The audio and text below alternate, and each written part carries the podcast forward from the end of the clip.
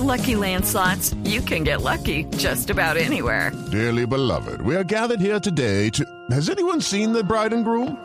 Sorry, sorry, we're here. We were getting lucky in the limo and we lost track of time. No, Lucky Land Casino, with cash prizes that add up quicker than a guest registry.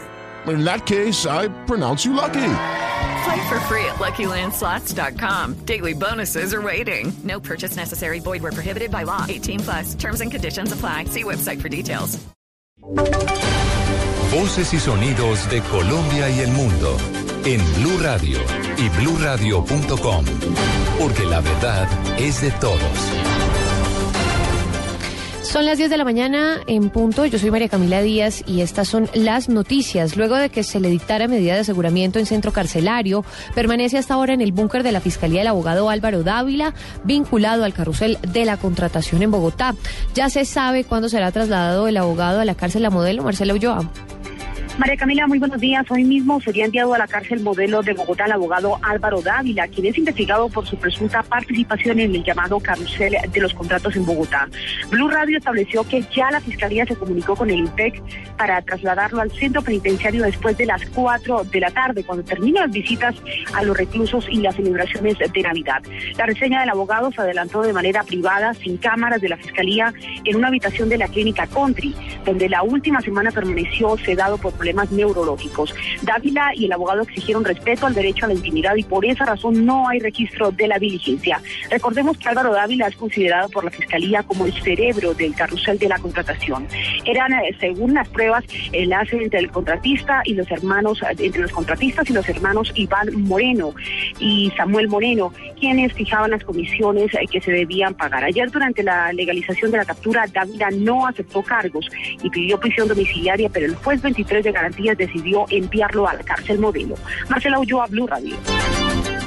Gracias, Marcela. 10 de la mañana, 3 minutos. Mientras los primeros camiones compactadores para la recolección de basura se alistan para llegar desde Cartagena a Bogotá, el distrito anunció que ya se hicieron las gestiones para completar la flota provisional de la capital de la República. Yarit Muñoz.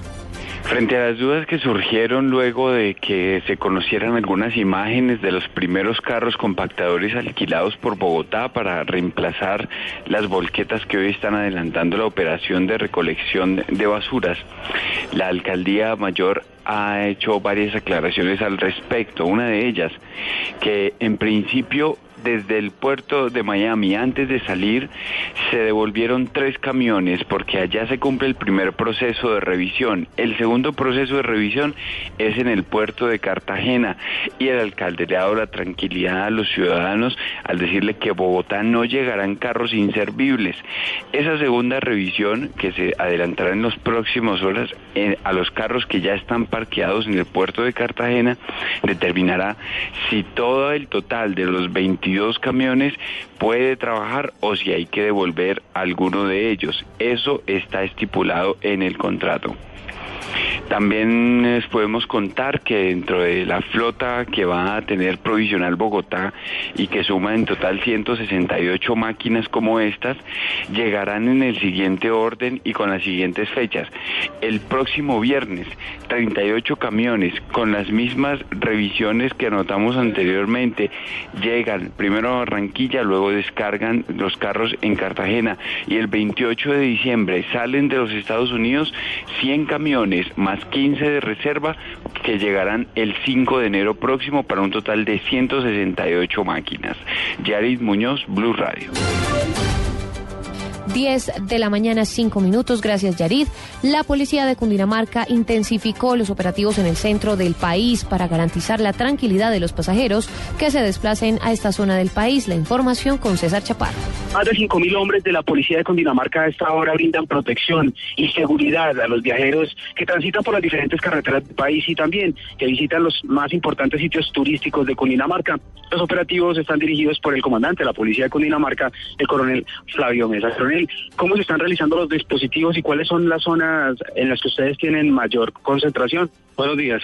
Sí, eh, en definitiva hay que decir que más de 5.500 hombres desde el lanzamiento del Plan Navidad a inicios de esta temporada, el día 4 de diciembre del municipio de Soacha, donde se lanzó simultáneamente en todo el país, logramos nosotros articular diferentes estrategias que han, han sido diseñadas por el alto mando institucional, entre ellas eh, vías seguras, eh, que tienen que ver precisamente con el acompañamiento que estamos haciendo de manera permanente y sobre todo por esta temporada de Nochebuena en los diferentes eh, corredores estratégicos y corredores turísticos del departamento de Cundinamarca.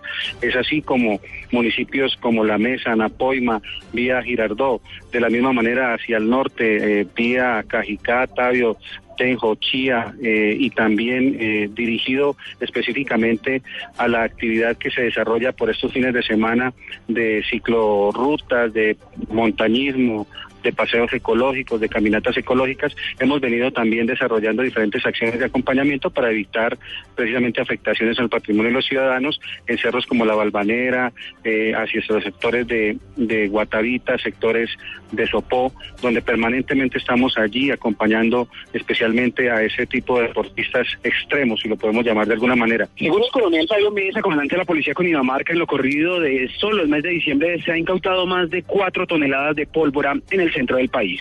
César Chaparro Pinzón, Blue Radio. Noticias contra reloj en Blue Radio. 10 de la mañana, 7 minutos. El expresidente Álvaro Uribe Vélez acaba de publicar a través de su cuenta de Twitter una carta de siete puntos en la cual explica cuáles, según él, son las causas y la responsabilidad del gobierno de la caída de la economía. En uno de los puntos asegura que Colombia ya, se había vuelto campeona en la tasa de inversión y que este gobierno la desmotiva. También asegura que ha faltado ayuda suficiente y oportuna a los cafeteros. Eh, y en otro punto eh, dice que el gobierno se negó a apoyar a los exportadores afectados con la reevaluación. En otras noticias, el ejército localizó material de intendencia de las FARC en el Catatumbo. La acción militar se adelantó en la vereda Buenos Aires, en jurisdicción del municipio de Sardinata, donde soldados de la trigésima brigada encontraron un refugio clandestino con 50 fusiles pertenecientes a la columna móvil 29 de mayo de las FARC. Rescatistas buscan a cuatro personas, tres adultos y una niña, desaparecidos desde este viernes por una tormenta que azotó el sur de la provincia argentina de Santa Fe y causó el desborde de los ríos con anegamiento de autopistas y carreteras. Eso lo informó la Defensa Civil de este país. La edición semanal de El País de España señala al presidente Juan Manuel Santos como uno de los personajes más destacados del año, que termina especialmente por su apuesta por la paz.